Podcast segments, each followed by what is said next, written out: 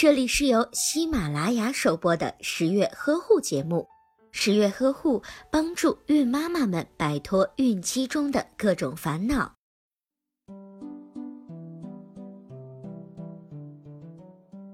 拿到产检单，医生皱着眉头说：“你的胎位啊也不正。”很多孕妈妈听到这句话的时候，心呀都提到了嗓子眼儿。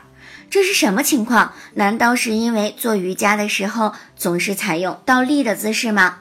今天呀，十月君就为大家讲解一些胎位的知识。胎儿在子宫内的位置叫做胎位，正常的胎位应该是胎体纵轴与母体纵轴平衡，胎头在骨盆的入口处，胎儿腹屈，下颌贴近胸壁，四肢弯曲，并且交叉于胸腹前。整个胎体呈现为椭圆形，枕骨最低，称为枕仙路。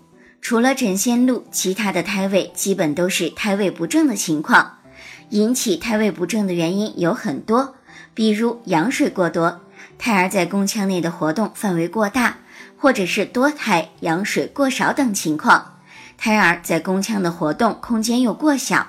骨盆狭窄、前置胎盘、巨大儿、子宫下段较大的子宫肌瘤等，也都会使胎头无法入盆，或者是产妇腹壁太过松弛，腹肌对于子宫失去了支撑，也会导致胎位不正。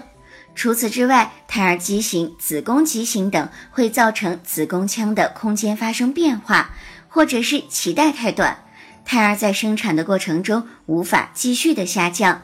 这些原因也会导致胎位不正或者是难产的情况。孕中期的胎位异常大多会由于重力慢慢自动转化为枕前位，但是有时候在妊娠的后期还会出现胎位不正的情况。常见的胎位不正有胎儿臀部在下面的臀位、胎体纵轴与母体纵轴垂直的横位及间心漏以及斜位等情况。可见胎位是会随着孕产期的变化而变化的。有时候虽然是头位，但是却不是胎头最小的部位向下，就不能通过产道。比如持续性枕后位、面线路等情况，也属于胎位不正。这是一种特殊的胎位异常。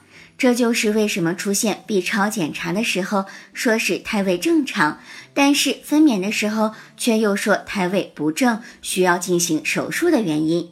如果在怀孕三十二周产检时胎位不正，并且没有孕期合并症、脐绕颈、前置胎盘等危险因素，孕妈们还是可以通过吸胸卧位来纠正胎位的。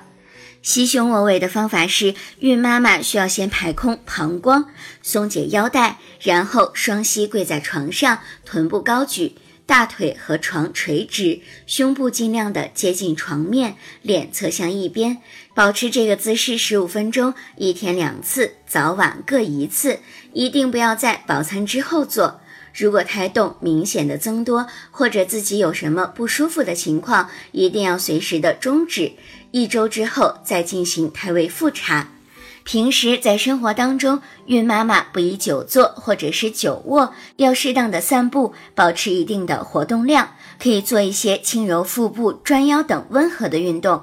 如果三十四周后胎位仍然未转正，那一般就很少再会有变化了。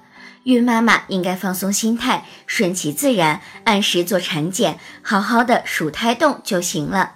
要相信现代医学早已经有了成熟先进的方法来守护胎儿和孕妈妈的安全。